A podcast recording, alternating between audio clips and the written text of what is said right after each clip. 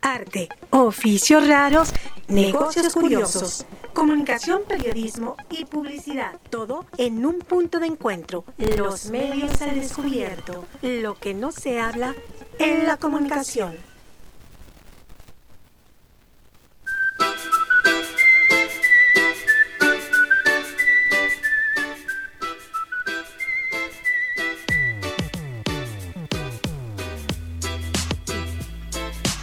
Permítame tantito, ¿eh?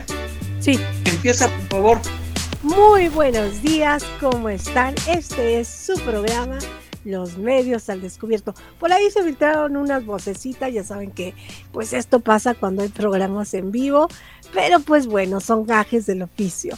Pues gracias por acompañarnos en este día que para México es un día feriado, porque recuerden que hace algunos años el gobierno ha decidido poner algo que se denominan los fines de semana largos. Entonces, pues el próximo sábado vamos a, a, este, a celebrar el 101 aniversario de la 111 aniversario de la Revolución Mexicana y, y como es calle en sábado, pues bueno, lo pasan este como día feriado el día lunes. Entonces, pues por eso el día de hoy, pues muchos de nosotros estamos en nuestra casa, mucha gente en las escuelas hoy no tuvieron sus clases en línea y mucha gente, pues bueno, en sus trabajos, pues bueno, siguen este siguen trabajando, ¿eh? porque pues recordemos que también desde la semana pasada comenzó en México pues a referencia de lo que en Estados Unidos es el, el este este fin de semana que tiene que ver con el aumento de venta. Aquí en México le llamamos el buen fin. Entonces, pues de las, desde la semana pasada comenzamos con el buen fin y tal pareciera que no hay pandemia, porque verdaderamente ayer me tocó salir, este, pues hacer unas compras. Los centros comerciales están abarrotados. Tal pareciera que están regalando las cosas. Mucha, mucha gente ya en la calle Recordemos que estamos ya en semáforo verde y nos dice el gobierno de la Ciudad de México que pues estas siguientes dos semanas pues seguimos en semáforo verde. Sin embargo, si vemos la contraparte de lo que sucede del otro lado del mundo, pues en Europa nos dicen que empieza a haber otra vez confinamientos porque ellos ya comenzaron con la cuarta ola de contagios eh, del COVID. Entonces, pues Obviamente la consecución lógica de lo que sucede es que primero por allá comienzan los aumentos de contagio y después se van recorriendo, se van recorriendo hasta llegar aquí.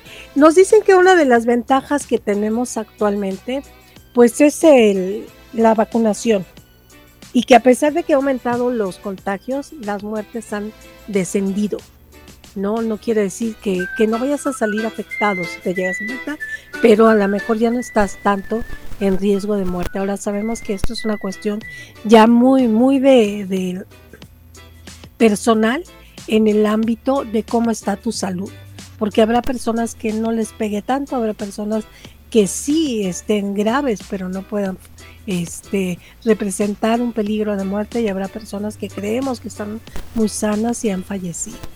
Pero bueno, después de dar este preámbulo, en un momento se va a conectar el profesor Jorge porque algo tuvo que hacer, pero le doy las gracias al profesor Alberto, quien nos está operando a la distancia.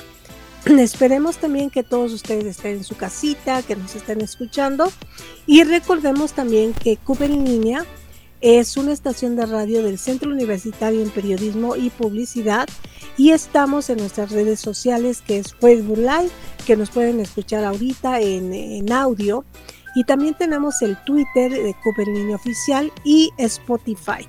En Spotify es muy interesante porque ahí podrán escuchar la repetición de estos programas después de que se transmiten en vivo, escuchamos la repetición de los programas que tenemos en Cuba en línea, como es Estratosfera, con nuestros compañeros y amigos Emanuel y Cecilia, que hacen un excelente trabajo. Y si quieren escuchar grupos nuevos, nueva música, gente que a lo mejor no escuchan en otros lados, ahí lo van a poder escuchar y van a poder descubrir este, cantantes y bandas. Muy, muy interesante esta parte y nosotros que estamos los lunes en los medios al descubierto. También en Spotify ustedes si quieren revivir algún programa que, que les haya gustado de nuestra programación, pues bueno, ahí lo pueden escuchar, ahí tenemos una memoria auditiva y también como les decía, tenemos estos nuevos programas que estamos teniendo en, en esta nuestra estación CUB en línea. Y pues bueno, como les estaba diciendo, vamos a hablar sobre la Revolución Mexicana, qué es lo que significa actualmente la Revolución Mexicana. Y yo creo que a la distancia hemos cambiado la percepción y sobre todo con este ámbito de la pandemia. Hola Jorge, buenos días, ¿cómo estás? ¿Qué tal Lili? Muy buenos días, buenos días, profesor Alberto. Perdón, tuve que salir abruptamente del aire este, pero bueno, ya estamos aquí. Y este, buenos días a todos. Feliz inicio de semana. Esta semana revolucionaria. Eh, bueno, lo que has estado mencionando. Yo creo que la Revolución Mexicana es uno de los pasajes más emocionantes, desde mi punto de vista, eh, muy personal, pero creo que es uno de los pasajes de la historia de México eh, más emocionantes y, más interesantes, insisto, desde mi punto de vista, por los personajes, ¿no? De la, de la misma. Sí, bueno, de hecho, históricamente se considera como el evento más importante del siglo XX. ¿No? Yo pienso que ahorita ya a la distancia, pues hemos tenido otro tipo de eventos, pero yo creo que ha sido el movimiento este revolucionario más importante en México, aunque como te digo, hemos tenido otros y de otra índole, este sí fue este, importante por todo lo que consiguió. No, en este caso, pues nada más y nada menos que nuestra Constitución de 1917, que es la que nos rige como nación. Y que más adelante voy a, voy a hacer algunos señalamientos, porque si ya está en la Constitución, entonces, ahora nuestros gobernantes actuales quieren, y bueno, yo creo que por cada gobierno, siempre quieren cambiarle algo a la constitución, hacen estas reformas constitutivas. Sin embargo, ahora también hay un debate importante porque parte de esta revolución es el lograr esta parte tan importante que es la no reelección. Entonces, esto fue una de las luchas importantes de la gente revolucionaria en contra de Porfirio Díaz. Sin embargo, ahora nosotros nos enfrentamos con un debate de un, una votación que se va a hacer y que ya se está organizando si quieres que tu actual presidente pueda renovar su mandato. Entonces, sí me gustaría que, que habláramos un poco de esto, porque si celebramos una revolución, que tuvo tantos logros como esta, la renovación del no, no mandato, entonces pues ahora nos tenemos que enfrentar actualmente en este debate que si queremos que se relija el actual presidente. Pero pues bueno, ¿qué te parece Jorge si nos vamos a nuestra primera canción que se llama Todo cambia?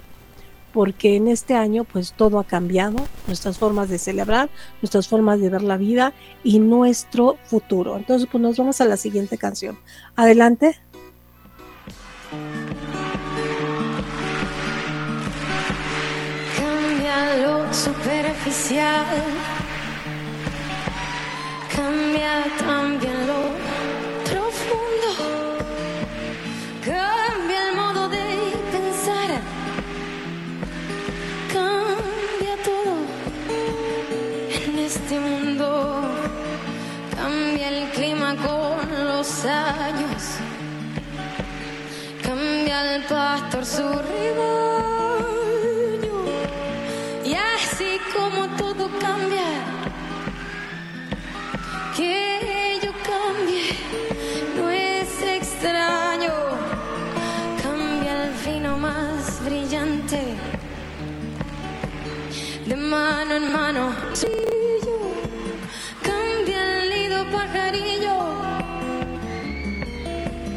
Cambia el sentir.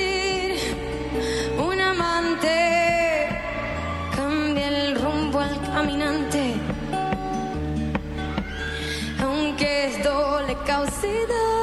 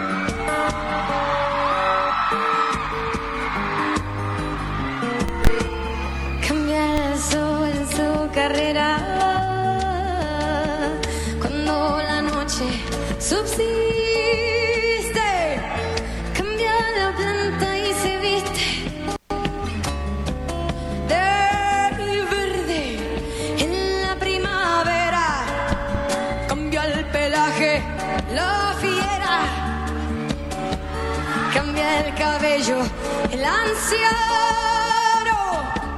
Y así como todo cambia, que yo cambie no es extraño. Ey, pero no cambia mi amor. Por más lejos que me encuentre,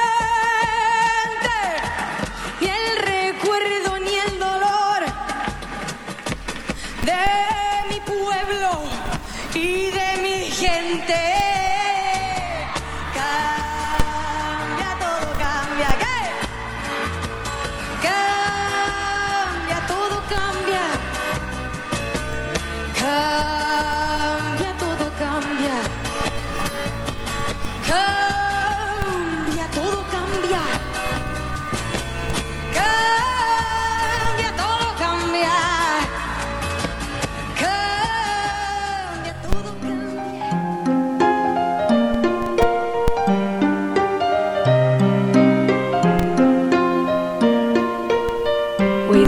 Recordemos que estamos en su programa Los Medios al Descubierto.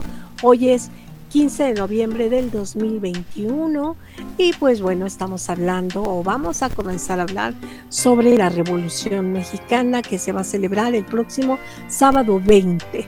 Entonces, Jorge, ¿quieres comenzar a hablarnos sobre la revolución? Sobre este movimiento armado Pues, que ha marcado la vida de México. Claro que sí, de hecho, este, lo que comentábamos, ¿no? Tal vez uno de los eventos más importantes en la historia de, nuestra historia eh, de México. Eh, y bien lo mencionabas, ¿no? Obviamente a la época actual ha habido muchos otros acontecimientos que han marcado también ya nuestra historia. Sin embargo, eh, vaya, desde el punto de vista de la historia, de la evolución de nuestro México, ahora sí que independiente, por así decirlo, porque eh, eh, por ahí decía Luis Villoro, si mal no recuerdo, que en realidad México nunca ha dejado de ser dependiente, ¿no?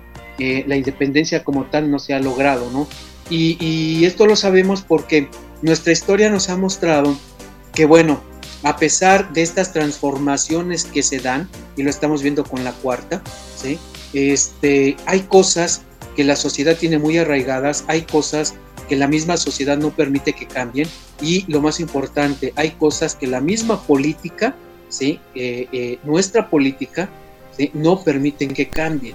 Entonces, en el caso de la Revolución Mexicana, bueno, tendríamos que empezar por entender que fue una serie de luchas por, vaya, por los derechos políticos y económicos este, eh, que se empezaron a dar a partir de 1910 y que obviamente pues agitaron mucho la vida de México, ¿no? Terminó, es una fase de la que hablamos de 1910 a 1920, ¿sí? Eh, fíjate que yo, yo siempre, siempre le pregunto a los alumnos cuando hablamos de la Revolución Mexicana, eh, les hago la pregunta a los alumnos, ¿en qué momento, cuál es el único momento en que realmente ¿sí? la sociedad mexicana, el pueblo mexicano, ¿sí? ha llegado a tener este, el poder en sus manos? ¿sí? O sea, que, que uno pueda decir, el, el, poder estuvo en el pueblo, realmente.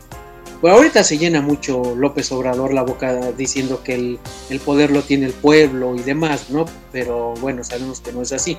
Este, eh, desde el punto de vista histórico, es cuando la famosa escena de Emiliano Zapata y Francisco Palacio Nacional, ¿sí? Y que toman el asiento presidencial, ¿sí? Es, es para mí el único momento en la historia en que realmente el pueblo llegó a tener el poder como tal.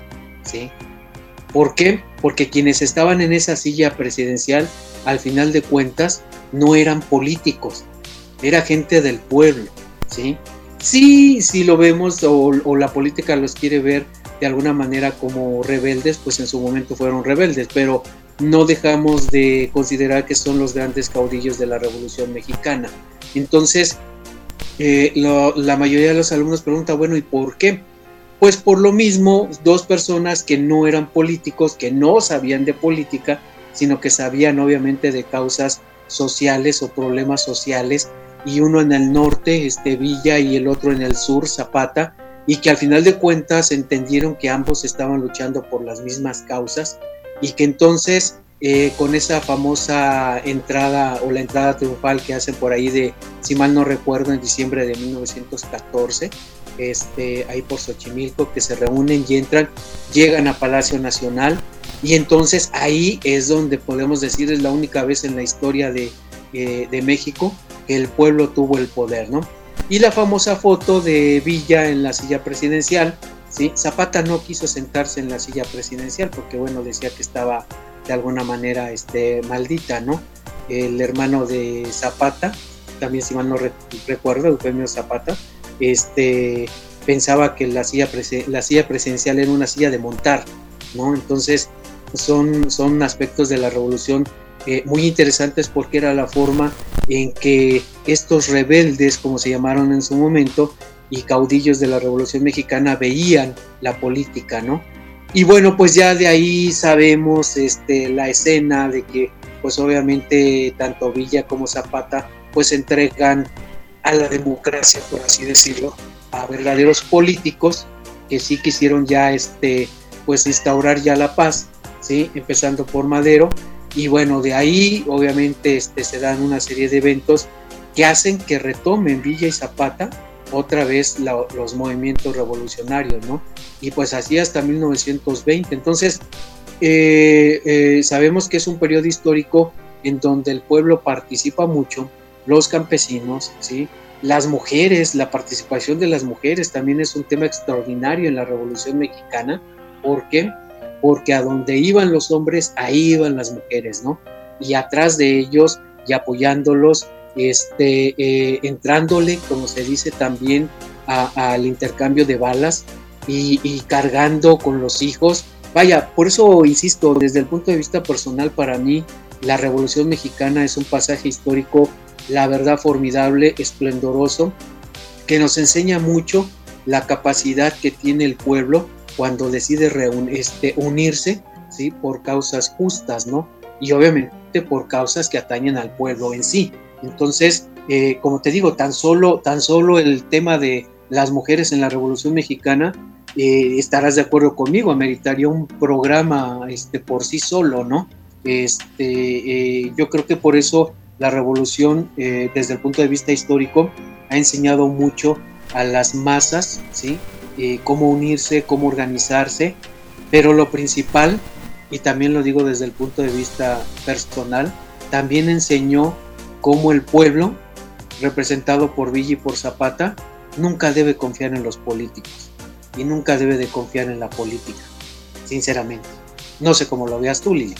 Claro que sí, o sea, aquí como tú dices, las mujeres pues dejaron de ser mujeres de su casa para volverse mujeres revolucionarias, ¿no? Esta imagen de la delita que tenemos que bien retrataron los hermanos Casasola y que tenemos todo este acervo fotográfico es muy, muy importante, ¿no? Y como tú decías, ¿no? Esta, esta imagen cuando, porque si hay una imagen en donde están estos dos caudillos de la revolución que están en la silla presidencial, o sea, cerca de la silla presidencial, pues bueno, fueron gracias a los Casasola.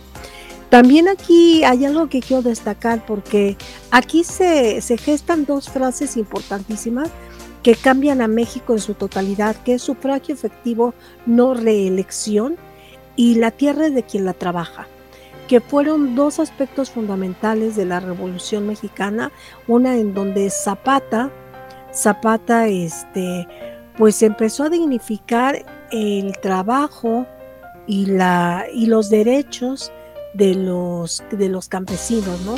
Sin embargo, en la actualidad nos damos cuenta que pues los campesinos actualmente igual no siguen con, con estas, a pesar de que tenemos una constitución, ellos siguen sufriendo esta parte del campo y siguen teniendo carencias. Y de hecho nos hablan que en realidad el campo como lo conocíamos este, antes ya dejó de, de trabajarse esta parte, ¿no? Que ahora muchas empresas se dedican a, este, a tener peones o a tener trabajadores en los campos, ¿no? Porque las industrias han absorbido esta parte de las hectáreas. Esto no quiere decir que en su total hayan desaparecido, pues estas personas que trabajan en, el campo. Sin embargo, pues ya hay quien los está financiando y yo creo que esa es una parte que tendríamos que rescatar, ¿no? Estas tierras del campo que ahora, pues por cuestiones empresariales, ¿no? Muchas veces les, quitan a los campesinos sus tierras para hacer edificaciones, para hacer esta parte cosmopolita de, la, de las ciudades. Entonces, este, pues hay industrias, industrias que tienen sus propios campos de cultivo y que, pues bueno, contratan ahí empleados.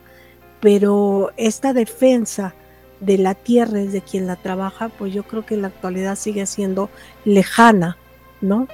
Y con respecto a esto de sufragio efectivo no reelección, pues ¿cuántos gobiernos no han pasado en México que han querido cambiar la constitución con respecto a esto? ¿No?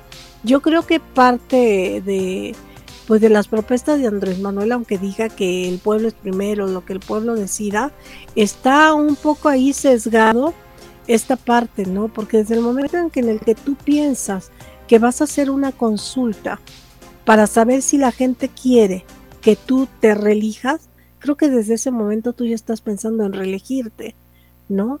Entonces yo no sé qué pienses sobre esto, Jorge, pero a mí sí me parece muy polémico en esta cuestión porque sí hay gente que sí quiere que el actual presidente se, se relija. Entonces, pues, ¿dónde está esta parte de la sustancia por la que se hizo la Revolución Mexicana, que fue esto, este, el sufragio efectivo no reelección? No sé qué opinas sobre esto.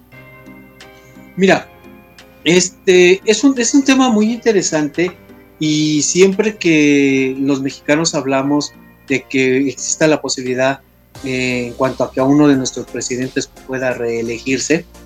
Eh, bien lo ha dicho López Obrador, ¿no?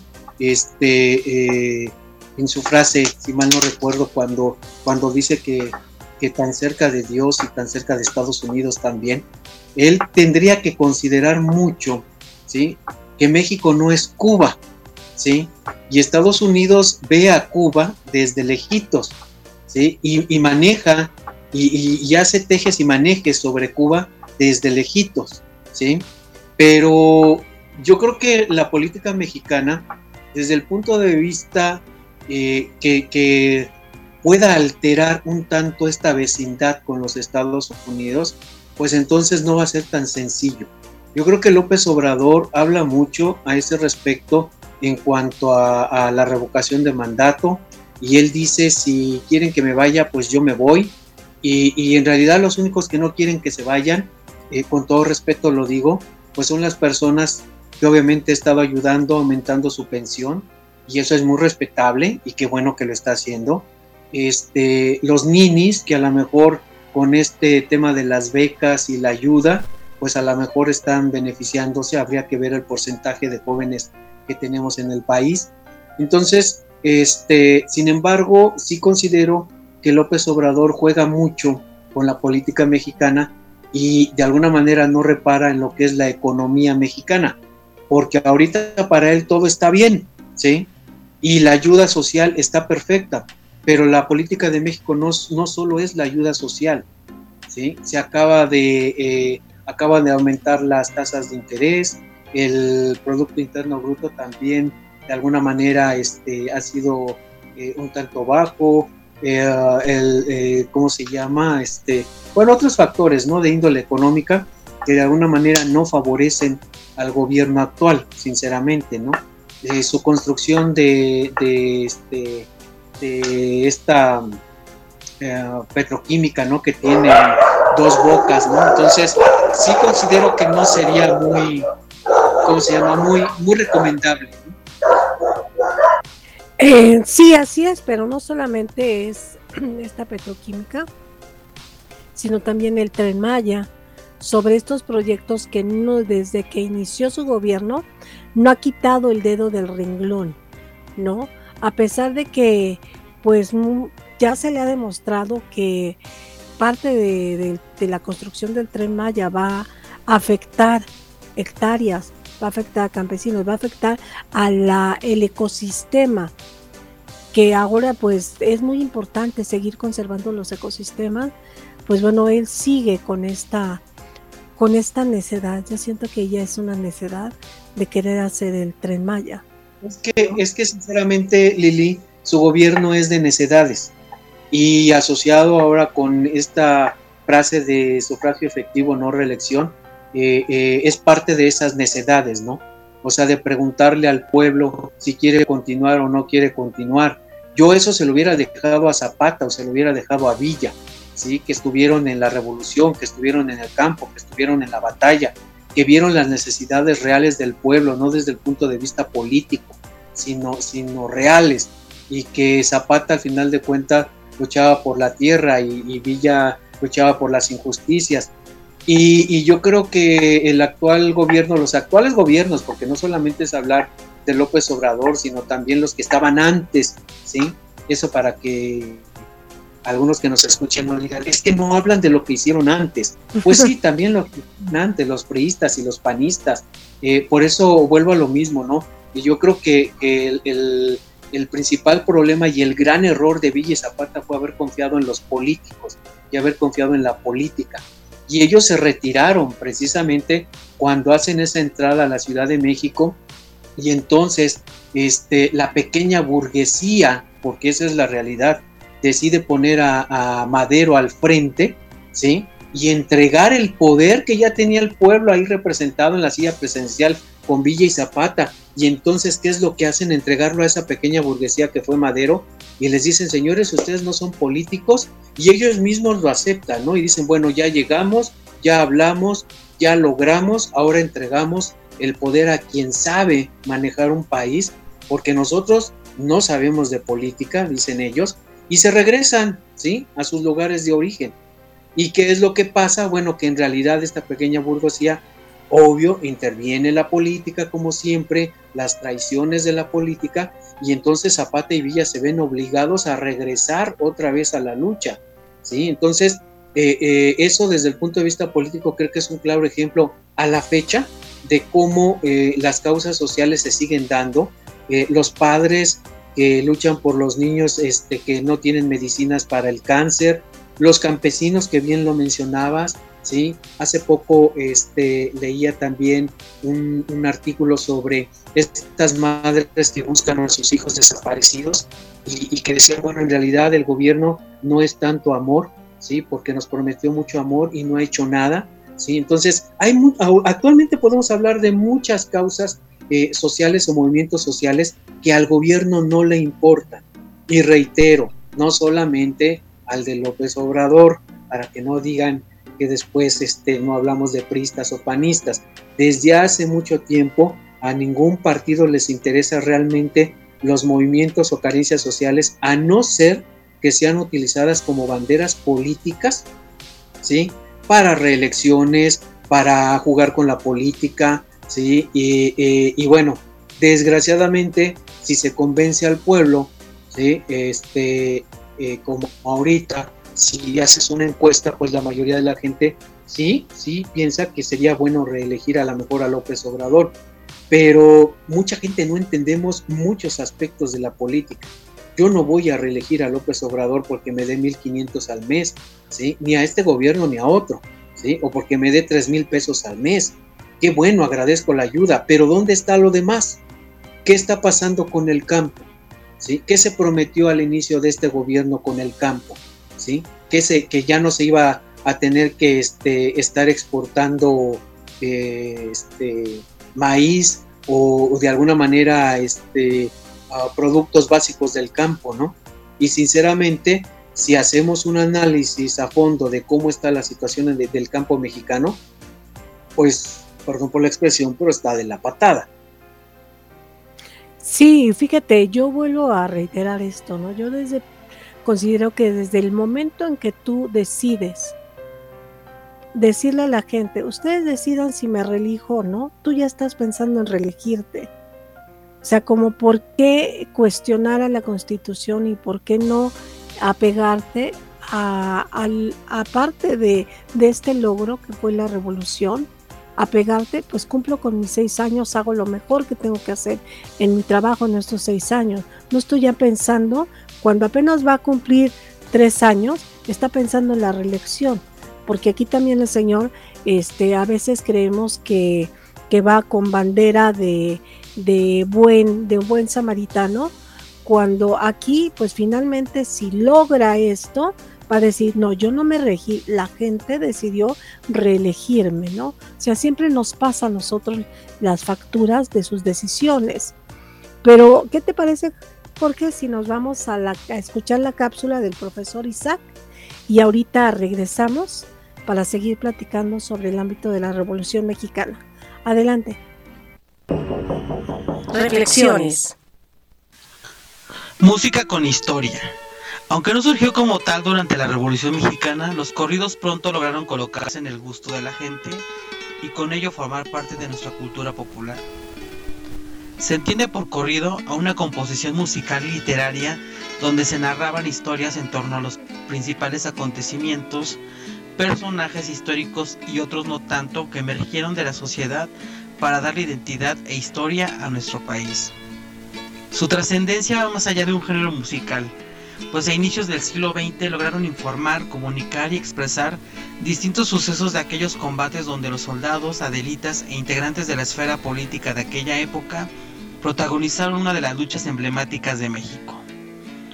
A continuación citaré los corridos más, más populares de aquellos años.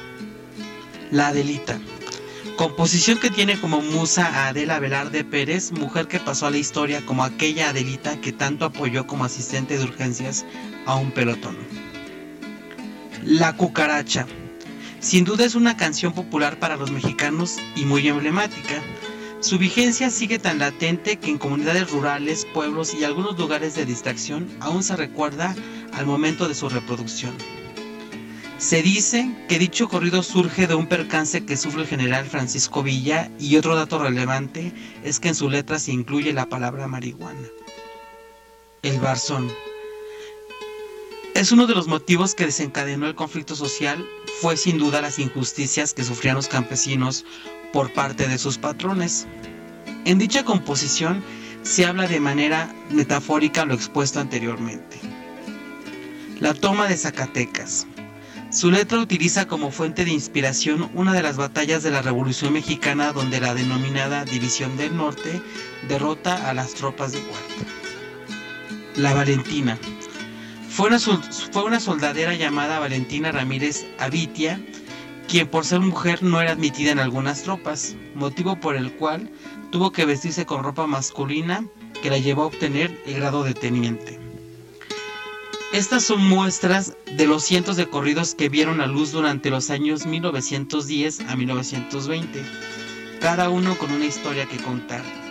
Afortunadamente se tiene conocimiento de ellos gracias a la tradición oral y que años posteriores voces como la de Amparo Ochoa lo lograron grabar dichos temas. Sin duda alguna es un elemento de la cultura mexicana que nos ayuda a entender una época y a sus protagonistas. Buenos días, soy el profesor Isaac Lucha Cervantes. Gracias.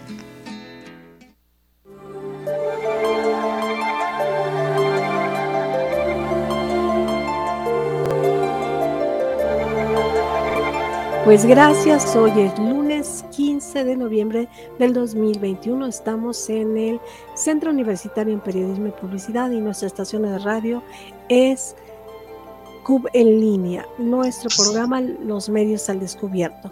Pues estamos hablando de eh, esta celebración del 101 aniversario de la Revolución Mexicana y fíjate que uno de los grandes símbolos que tenemos en la Ciudad de México de, sobre la Revolución Mexicana es este, pues el monumento a la Revolución Mexicana.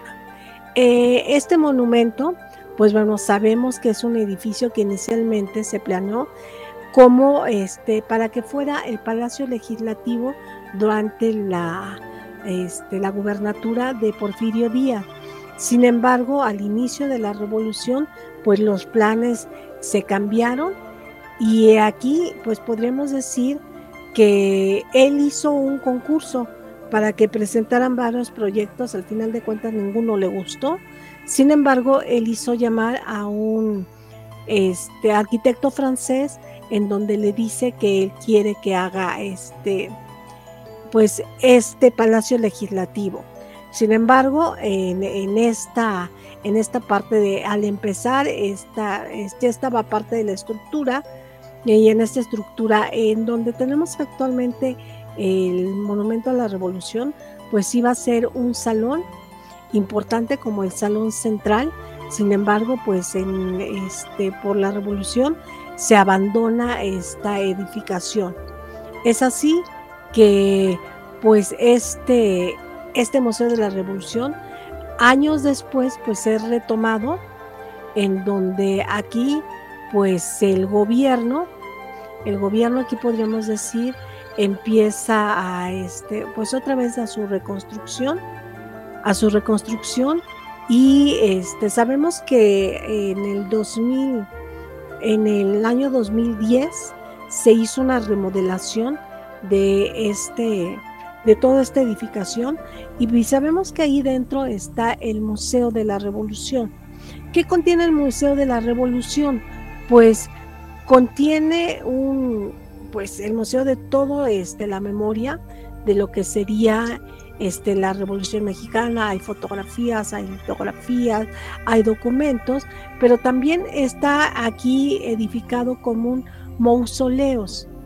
En este mausoleo pues podemos encontrar este pues los restos de los personajes de la Revolución Mexicana que eh, precisamente en el 2000 ahora nos dicen que ya nada más quedaron porque algunos ya no están algunos ya no están este fueron este ya eh, llevados a, a la Cámara de Diputados sin embargo, pues bueno, se sigue conservando y, este, esta parte de, del mausoleo como tal.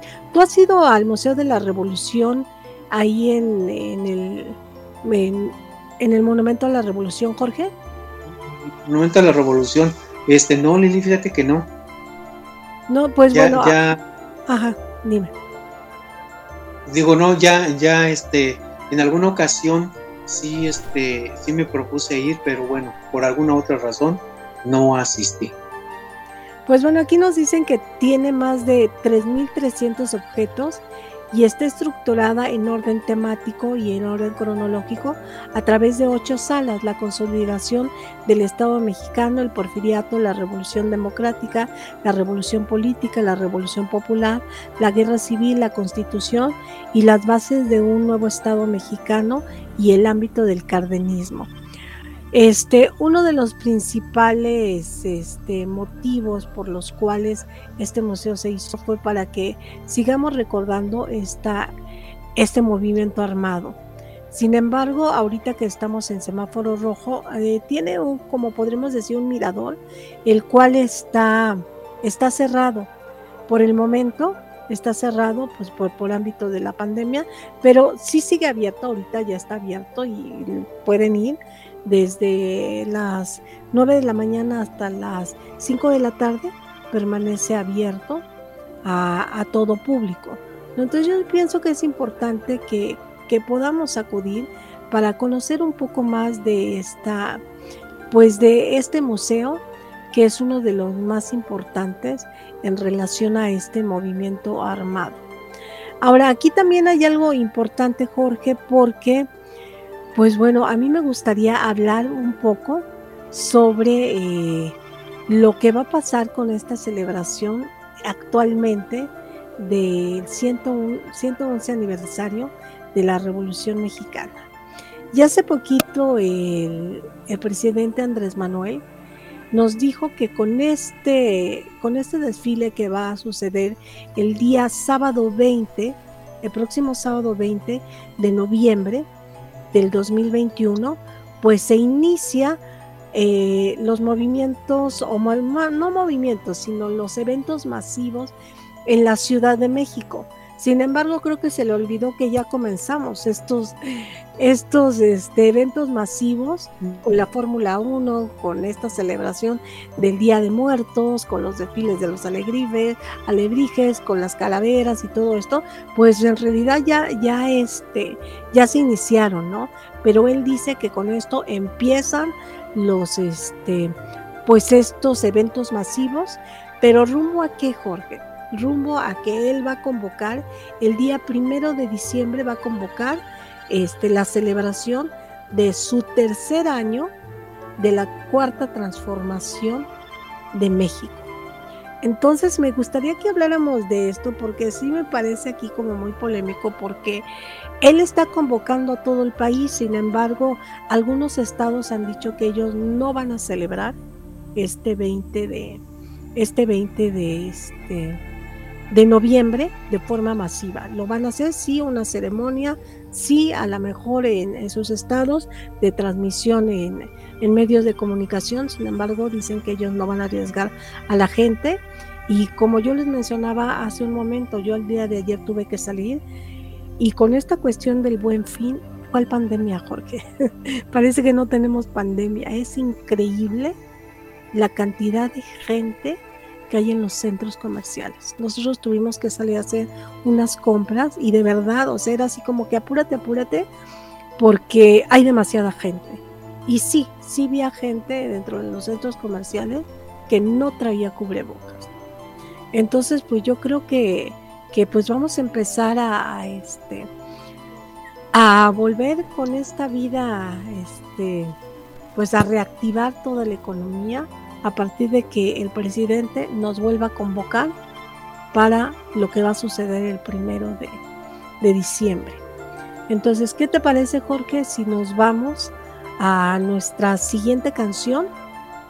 Nos vamos a nuestra siguiente canción y ahorita seguimos, eh, regresamos para seguir hablando de esta cuestión de 101 aniversario, 111 aniversario, yo traigo el 101, 111 aniversario de la Revolución Mexicana. Entonces nos vamos con la siguiente canción. Adelante.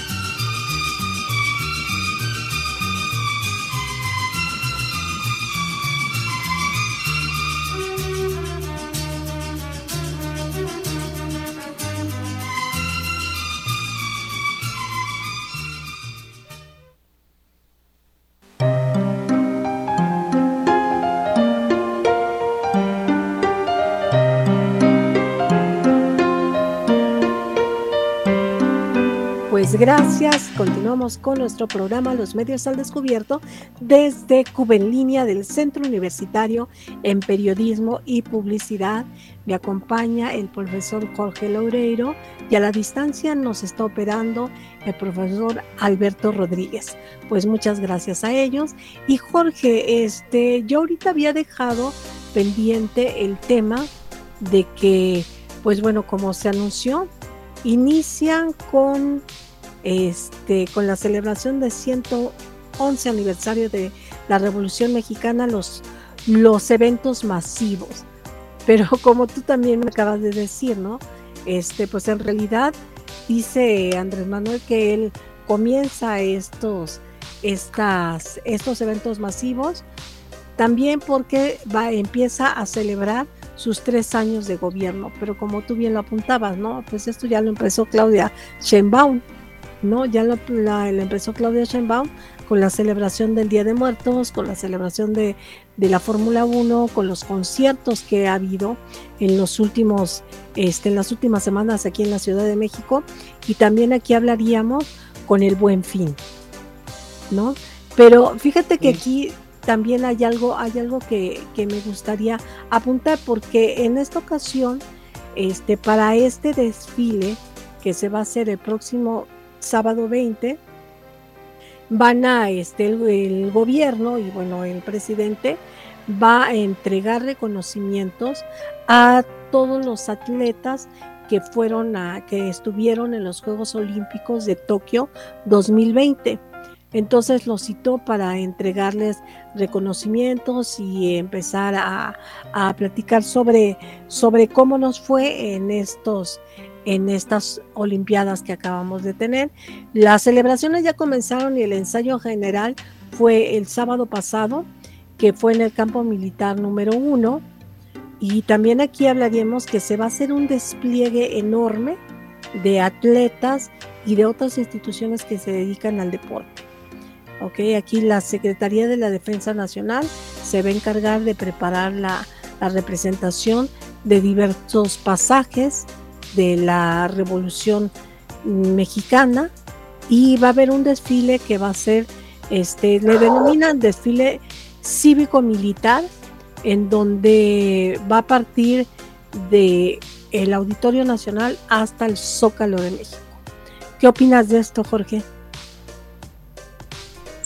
Pues mira, de lo que comentabas hace un momento, eh, no el, actual gobierno debería considerar que no, no se inauguran los eventos masivos el 20 de noviembre, estos se inauguraron ya desde mucho antes, este, prácticamente desde que estuvimos la primera semana en semáforo verde, pues obviamente uh, mucha gente que sale, mucha gente que ya empieza de alguna manera a retomar su vida eh, cotidiana, por así decirlo, este, y bueno, no sé, esperemos que, eh, eh, aunque los casos, los contagios van a la baja o las hospitalizaciones también van a la baja, bueno, pues hay que considerar que viene la etapa de frío, ya inició la etapa de la influenza, entonces este, eh, hay muchos factores ¿no? que tendríamos que considerar y tomar muy, muy en cuenta en estos eventos masivos, ¿no? Y ahora, pues si él dice, bueno, el gobierno dice que el 20, sí, se inauguran estos eventos masivos, pues... Pues bueno, creo que ahí pues hay... ¿verdad? Ajá, es que se te está trabando tu micrófono, Jorge.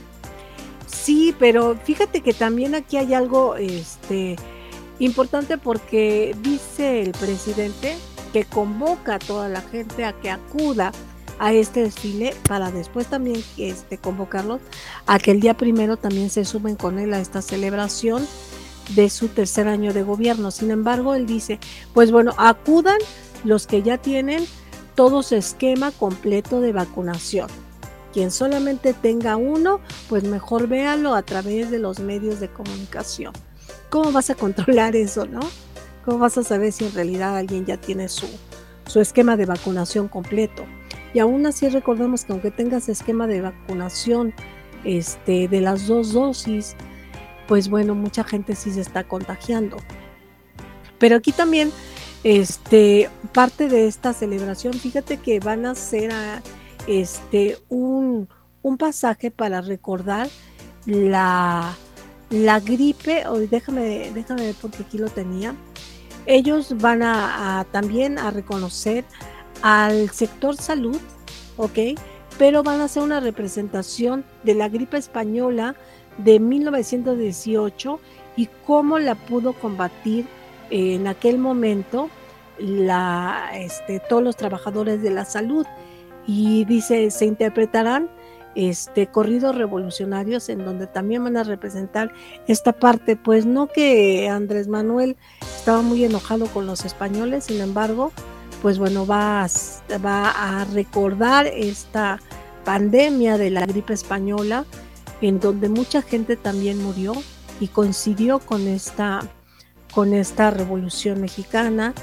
Y bueno, finalmente aquí podemos decir que también va a rendir un homenaje a, la gente del sector salud que pues también muy polémico, ¿no? Con el sector salud, porque recuerdas que, que, en un primer momento él no quería vacunar a la gente del sector salud en su totalidad, ¿no? Primero decían que tenían que ser las personas de la tercera edad, ¿no? Y sin embargo muchos exigieron que se les, que se les pusieran las dosis de vacunación, ¿no? Entonces, como te digo, los ensayos de este evento pues ya comenzaron en donde va a haber un despliegue militar, en donde va a haber esta, la policía montada, no va a estar la policía montada ahí. Este, no se habla de, carros alegóricos como, como eventos que hemos tenido con anterioridad, sin embargo, sí va a haber este, carros en donde va a haber gente importante de la, del, del deporte que va a estar ahí acompañado. Y esto también se, se habla que es un evento importante como parte, como parte de la Secretaría de, de, este, de Turismo, porque esto también es un atractivo turístico para todos aquellos que quieran venir a ver estos eventos. Sin embargo, yo te había comentado, Jorge, que hay algunas, algunos estados que no van a celebrar esto y que sí se desmarcan de la invitación que está haciendo el, pues el presidente con respecto a esto. Ok, entonces entre ellos es Querétaro, quien dice que no va a ser este, sí, que no va a ser esta celebración, este Baja California Sur, que tampoco, y también en, en, este, en Yucatán, por allá, tampoco no van a ser esta, ajá, Puerto Vallarta también, quienes nos dicen que ellos no van a, no van a sumarse a esta invitación. No sé qué, qué opines, o sea, yo siento pues que aquí cada estado podrá ser autónomo y aunque el, el presidente los invite, pues ellos tomarán determinaciones, ¿no? Y ellos sí están apuntando que ellos no quieren arriesgar a su población. Sí, yo creo que aquí tendríamos que considerar algo muy importante, Lili, eh, eh, desgraciadamente este tipo de eventos ¿sí? de carácter histórico y aunque no lo sean como la Fórmula 1, este, se toman como medidas populistas, no populares, ¿sí? Eh, porque sería bueno, obviamente, que toda la gente saliera a conmemorar este, el aniversario de la Revolución Mexicana. Bueno, pues así debería de ser, ¿no? pero ante la situación que se vive, Qué bueno, los contagios van a la baja, qué bueno el número de hospitalizaciones también, el número de decesos también, pero ah, ya lo ha dicho la Organización Mundial de la Salud, no hay que bajar la guardia, sobre todo por los cambios que se vienen ahorita, los cambios este, climáticos. Entonces, eh, eh, creo que es una pena que se tomen eh, estos este, festejos populares, ¿sí? como el Día de Muertos, por ejemplo, o el aniversario de la Revolución Mexicana y se vuelvan populistas, ¿no? Porque habría que considerarlos así y, es una pena que el gobierno de alguna manera los esté solapando. Entonces, esperemos que todo salga bien, es que esperemos que para finales de diciembre o enero no haya consecuencias y si las hay, pues eh, tendremos que esperar a ver eh, eh, cuáles son los argumentos que va a seguir agregando López Gatel a este, pues al manejo de la pandemia, ¿no? Como tal. Sí, y fíjate que ahorita que te estaba este, comentando esto, el periódico Universal hace dos días puso un, las imágenes de unos Twitter que fue del gobierno de México, en donde estas dos celebraciones están, vienen juntas, en donde viene aquí 20 de noviembre, desfile revolucionario, dice, y primero de diciembre, asamblea informativa del Zócalo. Yo creo que aquí también está manipulado esta parte de la, de la información, ¿no?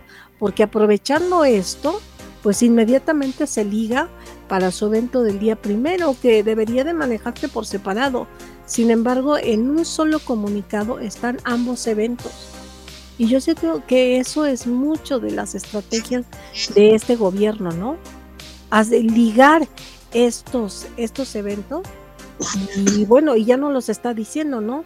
Desde este desfile de la revolución que va a ser el próximo sábado, empieza su celebración del tercer año de gobierno. Y ahí es donde empezamos a ver que nos quiere hacer ver que esta revolución mexicana eh, tiene que ver con su triunfo de gobierno, ¿no? Y ya lo dijo, somos la cuarta transformación, ¿no? Y recordemos cuál es el motivo del por cuál le, por qué le llama cuarta transformación. ¿Tú recuerdas esto, Jorge? ¿Por qué le llamó la cuarta transformación? Eh, sí, digo, el actual gobierno parte de algunos acontecimientos históricos y, el gobierno considera que, bueno, desde el momento en que se da la independencia y luego la revolución, luego lo que es la reforma y, lo que ahora el actual gobierno considera que hay una cuarta transformación, que bueno, no sé, ya, ya, yo creo que, yo creo que este, este tema de la cuarta transformación, sinceramente ya se toma más a broma y algo en serio. El único que se lo toma en serio es, es, el, este, López Obrador, ¿no? La cuarta transformación. Y fíjate que desgraciadamente los que están a su alrededor y comitiva se lo toman en serio a la fuerza, ¿sí? ¿Por qué? Porque no, no entiendo cómo de alguna manera nuestro presidente pues sigue creyendo pues ahora sí que en algo que no ha demostrado por eso siempre he dicho que se vive en el país de las maravillas, sin Alicia. Así es. Pues Jorge, el tiempo se nos acabó como siempre, pero bueno, te agradezco mucho el estar con nosotros en este programa. Al profesor Alberto también le agradecemos. ¿Y algo que quieras agregar? Pues nada más este, cuidarse mucho, la gente que va, eh, eh, va a salir o está saliendo a esto de las compras del buen fin, a, esta convocatoria que se hace para el próximo sábado, el desfile. Y, ahora sí que ya depende de uno el cuidarse, el uso de cubrebocas, tratar de, este, mantener todavía la sana distancia, que obviamente eso va a ser imposible, pero pues ahora sí que ya depende de cada uno, ¿no? Cuidarse. Ok, pues muchas gracias Jorge por estar con nosotros en este programa. Recuerden, estamos en CUP en línea nuestro programa Los Medios al Descubierto. No se desliguen porque el próximo viernes tendremos Estratosfera. Y pues nos vamos con la última cápsula que es de la profesora Esther. Y muchas gracias, nos escuchamos la próxima semana. Que tengan un buen inicio de semana. Alternativas en tiempo libre. Hola, a propósito del 20 de noviembre, quiero sugerirles la visita al Museo Nacional de la Revolución, que se encuentra en el sótano de aquella construcción que sería el Palacio Legislativo, pero que para suerte de los capitalinos terminó siendo un espacio cultural, pues la Plaza de la República, el Monumento a la Revolución y el museo conforman una opción para disfrutar y conocer más de la historia de México.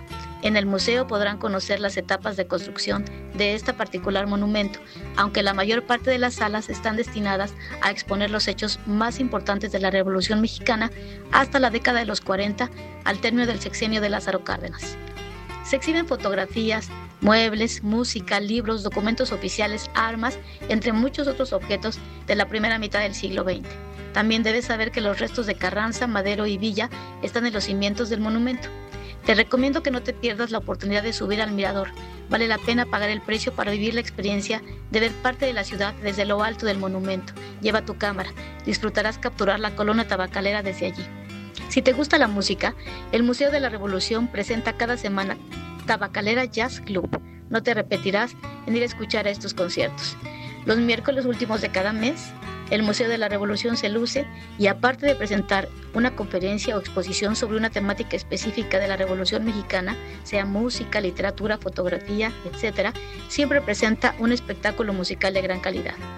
Visita los recintos históricos de tu ciudad. Disfruta la cultura CDMX. Soy Esther García. Hasta pronto.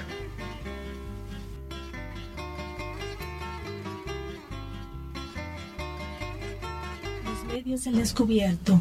Es un espacio donde confluyen todas las voces de la cultura, la publicidad, el periodismo, el arte y la comunicación. Escúchanos todos los lunes a las 10.30 de la mañana a través del Centro Universitario en Periodismo y Publicidad CUP en línea.